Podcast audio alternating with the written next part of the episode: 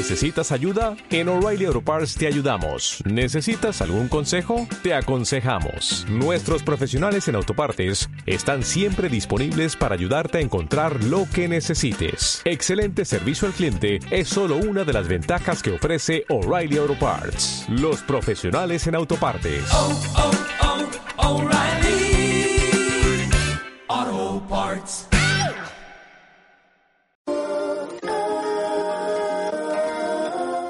Bienvenidos a Caleidoscopio, un hecho, diferentes miradas. Yo soy Manuela Molina Cerezo y en este especial conversaremos con 10 historiadores que leen la pandemia del COVID-19 bajo diferentes perspectivas.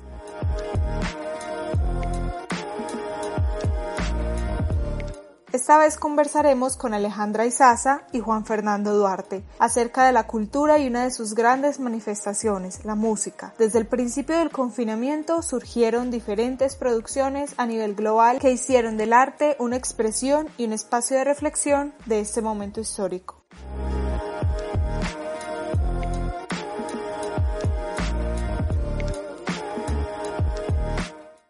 Alejandra Izaza Velázquez es historiadora de la Universidad Nacional de Colombia, sede de Medellín, magíster en producción de saberes en contextos locales de la misma universidad y doctora en estudios culturales latinoamericanos de la Universidad de Manchester, Reino Unido. Ha escrito, entre otros, música de transición al siglo XIX, aproximación a la práctica musical en el Medellín colonial de 1685-1800, sonidos de la colonia, la música como producto del sincretismo cultural mestizos siglos XVII y XVIII y la celebración musical de la independencia.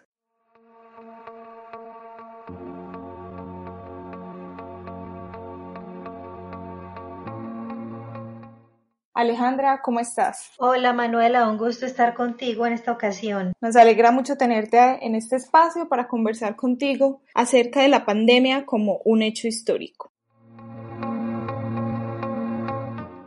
En pocas palabras, ¿cómo definirías esta pandemia como un hecho histórico? La definiría como un hecho histórico porque está alterando las relaciones sociales que conocemos. Y cuando hablo de relaciones sociales me refiero a relaciones sociales integrales. También nos está forzando a reflexionar de una manera eh, bastante urgente sobre las condiciones de vida que hemos generado. Un encuentro muy duro con una situación de precariedad cotidiana que es, de pronto se puede ver enredada o, o, o que se puede ver eh, distraída por todas las condiciones de trabajo y por todas las actividades de supervivencia que una persona eh, que esté en situación de precariedad económica y social pueda tener. ¿Con qué otro momento anterior en la historia relacionarías lo que está sucediendo? El enorme ciclo pandémico que implicó la conquista del Nuevo Mundo. Cuando hablamos de la conquista del Nuevo Mundo, hablamos también del choque microbiano tan terrible que se originó desde 1492 y que de hecho se vino a estabilizar más o menos por ahí en la década de 1570-1580. Fíjate, estamos hablando de un ciclo pandémico de enfermedades muchas veces que no estaban registradas, que los europeos no tenían registradas y que obviamente los indígenas tampoco tenían registradas, pero enfermedades nuevas, brotes nuevos que alteraron definitivamente la composición de los grupos sociales y alteraron toda la configuración territorial del Nuevo Mundo.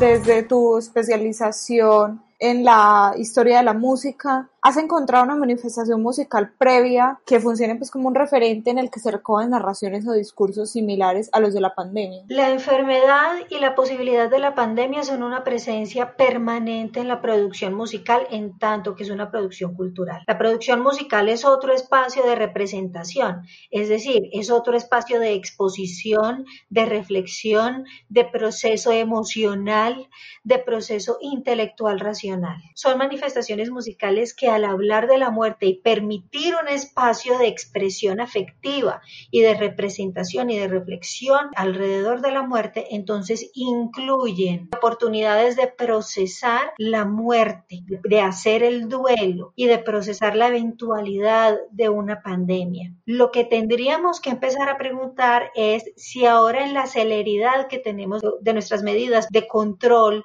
de precisamente tratando de controlar la pandemia, hasta qué punto nos estamos permitiendo ese ritual social y musical en el cual podemos procesar nuestro duelo nuestra tristeza y también nuestra incertidumbre, nuestro miedo ante esta enfermedad que con la cual no contábamos, que nos ha sorprendido. En este tiempo que llevamos de cuarentena, no solamente hemos visto expresiones que van orientadas a tratar el, el asunto de la muerte y el duelo, sino también como a replantearnos la vida eh, bajo ese concepto también de la nueva normalidad, en el cual pues hemos visto que han surgido canciones, videos que se vuelven virales y conciertos a nivel global. ¿Consideras que hay una relación entonces entre esas manifestaciones masivas que se están dando, la cultura pues y la percepción sobre el momento histórico? Se trata de recuperar por medio de la música y gracias a la música ese ritual eh, social comunitario extenso que llamábamos concierto. Los conciertos no son solo para ir a escuchar música o ir a bailarla. Los conciertos son grandes ocasiones para vivir comunitariamente. Y en nuestra modernidad, en nuestra contemporaneidad, los conciertos recuperaban, nos sacaban de nuestra atomización social, de nuestro aislamiento eh, más controlado y mucho más, digamos, mediatizado. Los conciertos masivos en los cuales nos encontrábamos en teatros, en parques, en estadios, nos permitían entrar en contacto con otras personas y disfrutar de manera extensa la música, el hecho de que estemos tratando de recuperar por los medios virtuales, por medio de las plataformas de redes sociales, las ocasiones de los conciertos, nos indica que como seres humanos necesitamos esa sensación de comunidad extensa. Y eso también como que hace que se le dé un nuevo curso al mismo evento histórico, ¿no? Claro, eso le da unos tintes muy particulares, porque entonces en otras situaciones de pandemia en las cuales la vida colectiva ha sufrido muchísimo, se ha visto bruscamente cortada. Eh, nosotros por medio de las redes, de, de las llamadas redes sociales, podemos salvar parte de esa vida comunitaria. Entonces, sí, muchos participamos de estos conciertos, muchos viralizamos los videos. Y desde la tradición musical colombiana, ¿cómo crees que la música va a expresar esa memoria de lo que está sucediendo? ¿Por qué lado se van a ir los músicos? ¿Desde qué géneros se va a trabajar esta sensación que nos deja la pandemia? Pues por todos los géneros que se están produciendo en la escena musical colombiana en estos momentos. La escena musical colombiana es sumamente variada. Aparte de que tenemos unas tradiciones musicales muy vivas y muy relevantes, tenemos que pensar también en que muchas de nuestras tradiciones musicales ya hacen parte de los modos de, digamos, de los modos sociales y colectivos de establecer los duelos. Tenemos que recordar que como sociedad hemos estado pasando en los últimos años por periodos de duelo debido a nuestro conflicto interno, debido a nuestras violencias internas. Las comunidades que han sufrido estas violencias han hallado en su producción musical tradicional espacios de duelo, espacios de reconstrucción de tejido social. Todos los músicos, los músicos de conservatorio, los músicos populares, los músicos profesionales, hasta los músicos aficionados en sus casas con su guitarra en la mano, todos los que practiquen la música están involucrados en este quehacer comunitario que nos permite reconstruir y también resignificar el tejido social que llevamos.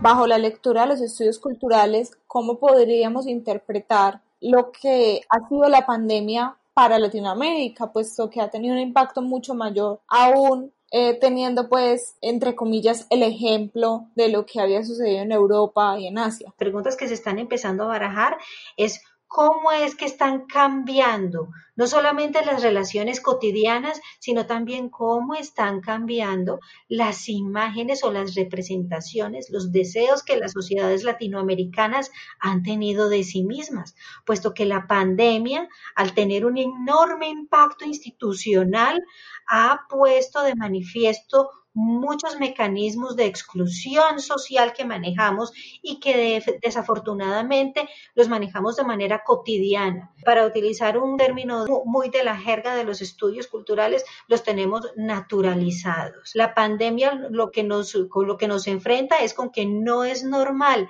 que muchas personas no tengan acceso a la salud pública. No es normal que muchas personas no puedan eh, tener el derecho tan siquiera a un ataúd no es normal que muchas personas se vean en el abandono del Estado porque están en un rango de, digamos, en un rango de la economía informal que por lo tanto los saca de todas las instituciones y de todos los mecanismos que los inscribe eh, en el cuidado del Estado. Entonces, ¿por qué hay tantas personas sin la seguridad de un sustento simple y llanamente porque no tienen una cuenta bancaria, por ejemplo? Entonces, el gran, el gran interrogante de los estudios culturales es ese. ¿Cómo vamos a quedar los latinoamericanos? ¿Cómo nos estamos reorganizando los latinoamericanos de manera cotidiana, económica, política y socialmente para intentar ofrecernos a nosotros mismos unas alternativas de vida que no solamente nos devuelvan a la era prepandemia, sino que nos abran espacios incluso de mayor justicia social. Así es, Alejandra. ¿Cómo crees que se va a definir ese momento histórico en unos 10, 20, 30 años? ¿Crees que va a suponer un quiebre en la historia? Que va a cambiar el mundo? Va a cambiar el mundo porque definitivamente nos hemos dado cuenta de que eh, por más que tengamos los instrumentos tecnológicos y científicos para explicar la naturaleza y para controlar algunos de sus factores, eh, la naturaleza nos lleva por ahí unos 50 o 100 pasos de ventaja. No sé si vaya a cambiar el mundo, francamente. De aquí al año entrante, yo creo que va a ser posible ver en varias comunidades y no en muchas unas fuertes modificaciones del estilo de vida que van a ser notadas por los expertos en las ciencias humanas, por los economistas, por los, incluso por los mismos políticos, por los antropólogos, por los sociólogos, por los filósofos y que entonces eh, vamos a tener que tratar de explicar y vamos a tener que tratar de interpretar. Alejandra, te agradecemos muchísimo por haber estado en este espacio con nosotros y compartir todos tus conocimientos y apreciaciones sobre lo que estamos viviendo en este momento. Esperamos que sigan conectados con nosotros y muchísimas gracias. A ti, Manuela, muchísimas gracias por la invitación y muchísimas gracias a nuestra audiencia.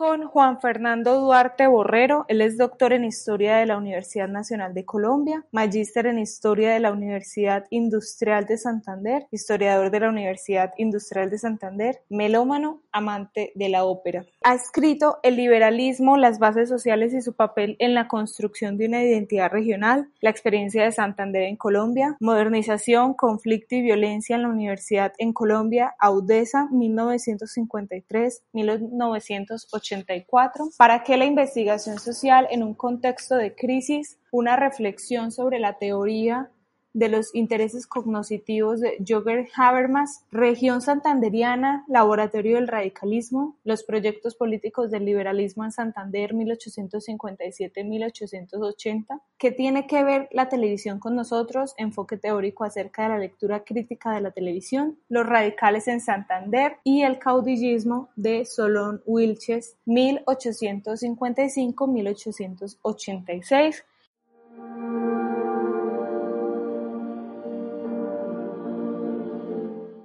Juan Fernando, nos alegra saludarte. ¿Cómo estás? Muy bien, muchas gracias.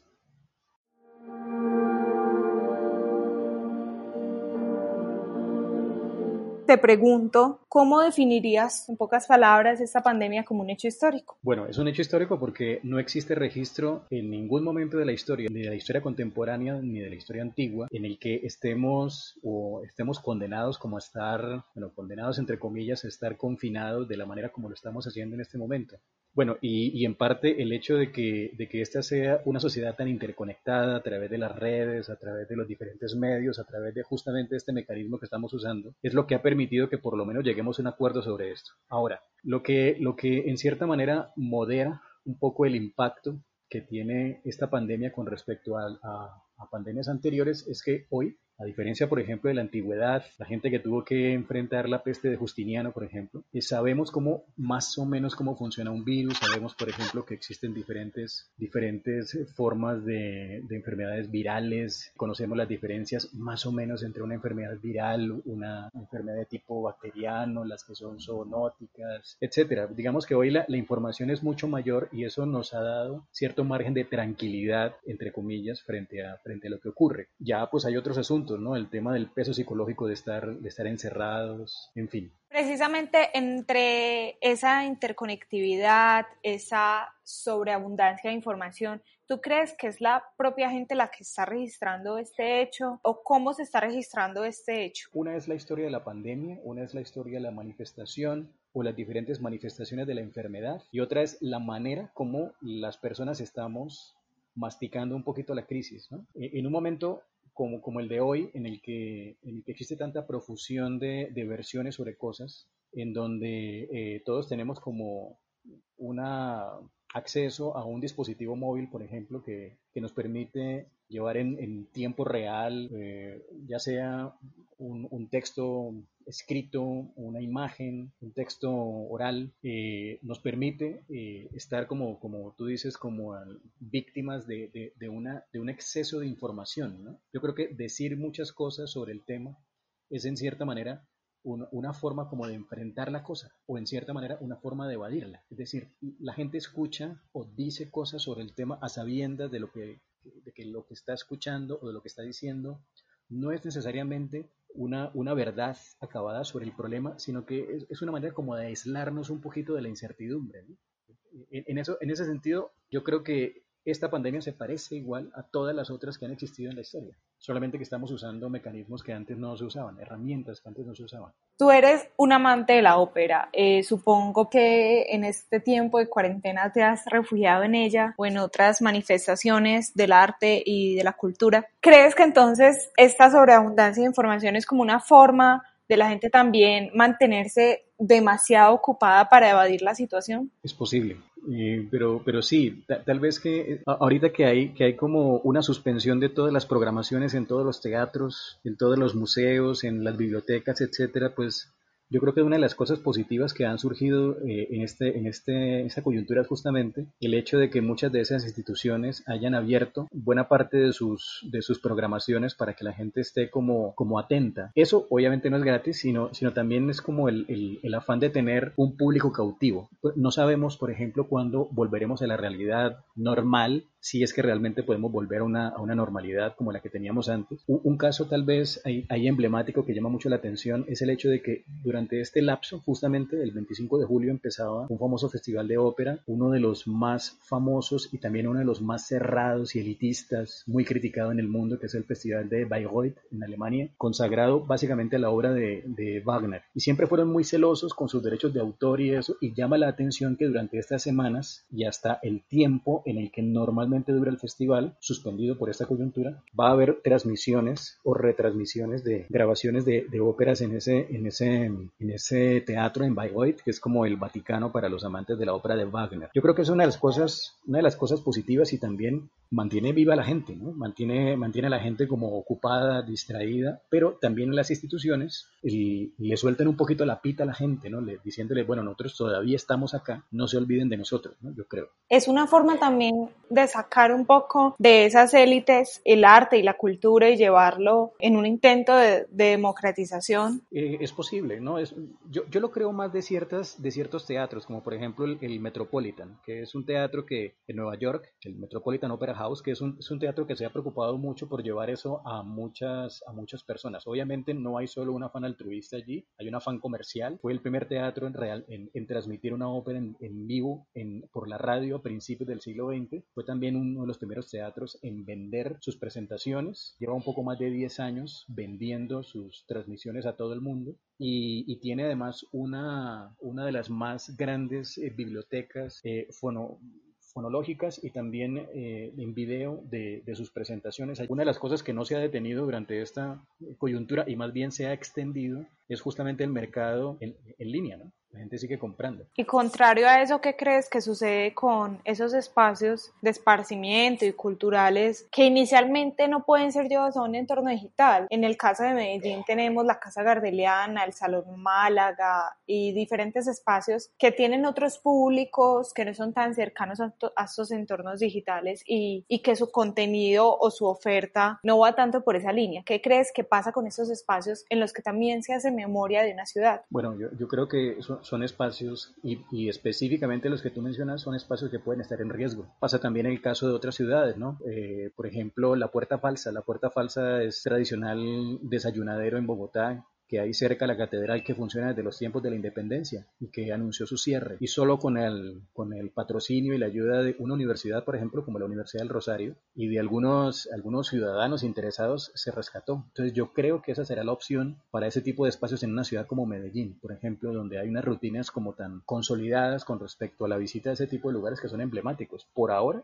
yo creo que esos lugares serán monumentos a la espera, ¿no? Y dependiendo de, de cómo evoluciona ese tema de los picos, pues veremos que, que sigan existiendo o no, pero el riesgo es grande, el riesgo de, que desaparezcan es grande, o que se cierren y que tal vez más adelante puedan, puedan resurgir, pero, pero es, es, es, es, raro y es, y es complicado pensar qué puede pasar con ellos. ¿no? ¿Consideras que entonces está en nuestras manos, en la apropiación de la realidad que tengan las personas, como salvar estos espacios y no solo estos espacios, sino las diferentes manifestaciones que comprenden pues la, la memoria y las tradiciones de un país o de una ciudad? Bueno, durante estos días han, han circulado muchas versiones sobre qué pasará cuando termine esto, si es que algún día termina. Entonces ha, ha habido muchos, muchos libros de reflexión, bueno, algunos libros de reflexión por parte de filósofos una cosa extraña, ¿no? La filosofía generalmente ha sido un discurso muy reposado, un discurso como que espera mucho que las cosas ocurran para ofrecer la gran lectura sobre lo que ellos interpretaron que pudo haber sido, ¿no? A excepción de lo que tradicionalmente la, la hemos reconocido en la filosofía, durante estos días y de manera muy temprana, ¿no? Hace meses ya circulan versiones sobre la pandemia, por ejemplo la de Zizek,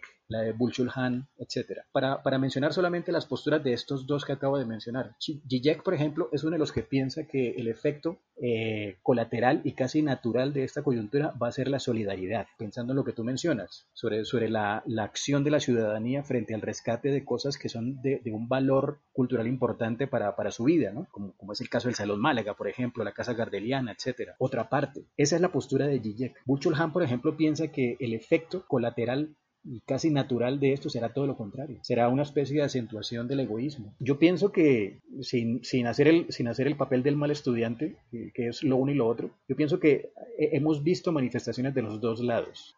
Pero veremos, veremos cómo, cómo va a funcionar eso. ¿Cómo crees entonces que el gobierno y los medios de comunicación también refuerzan esas identidades o esas posturas que hay que tomar, como la de la solidaridad que mencionabas, que, que hay que establecer frente a esta pandemia? Bueno, este gobierno y los medios de comunicación que tenemos acá, tal vez no mucho. Eh, pero pero yo, quiero, yo quiero recordar algo, hacer énfasis en algo con respecto a, a, esta coyuntura, justamente por el papel de los medios y el papel del gobierno, que son do, dos entidades diferentes, pero que de todas maneras tienen, digámosle, digámosle así, un, un efecto muy muy, muy importante sobre el, sobre el actuar de las personas. Eh, los medios de comunicación pueden convertirse en unos miedos de comunicación en la medida en que pueden acentuar demasiado la información, que es inevitable, en, por ejemplo, el número de víctimas, el número de contagios, etcétera, etcétera. Y, uno encerrado y escuchando cifras de muertos, viendo imágenes de, de neveras con tenedores eh, helados con, con, cadáveres, eso puede generar una ansiedad tremenda. Por una parte, los medios de comunicación pueden eh, generar el efecto de sálvese quien pueda. Y el gobierno lo que hace es un poco informar, hacer como eco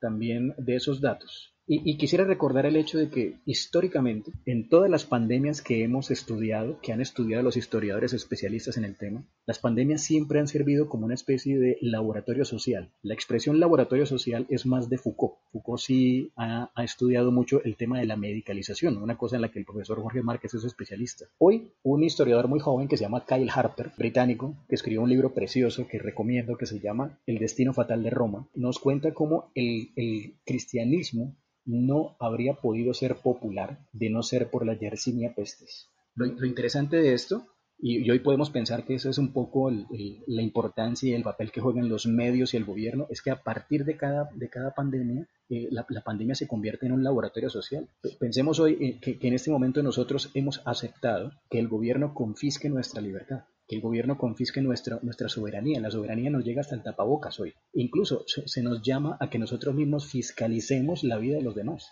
que avisemos quién es el que está haciendo rumbas, quién no está usando tapabocas para echarle a la policía. Poniéndonos los lentes entonces eh, de si esta pandemia fuera como ese laboratorio social, ¿hacia qué clase de cultura y de sociedad crees que estamos transitando? Yo creo que vamos a, una sociedad hipervigilada, vamos a, cumplir un poco, aunque ya la estamos cumpliendo ¿no? desde antes, la, un mundo mucho más orwelliano, ¿no? mucho más parecido a, a, estas, a estas ficciones eh, distópicas de, Orwell, ¿no? La 1984.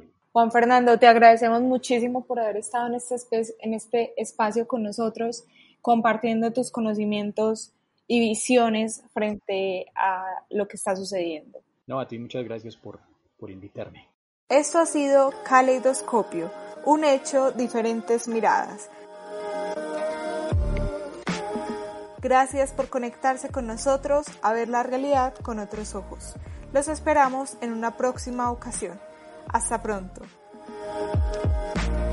Una realización de Manuela Molina Cerezo para Contexto, Laboratorio de Periodismo de la Universidad Pontificia Bolivariana de Medellín.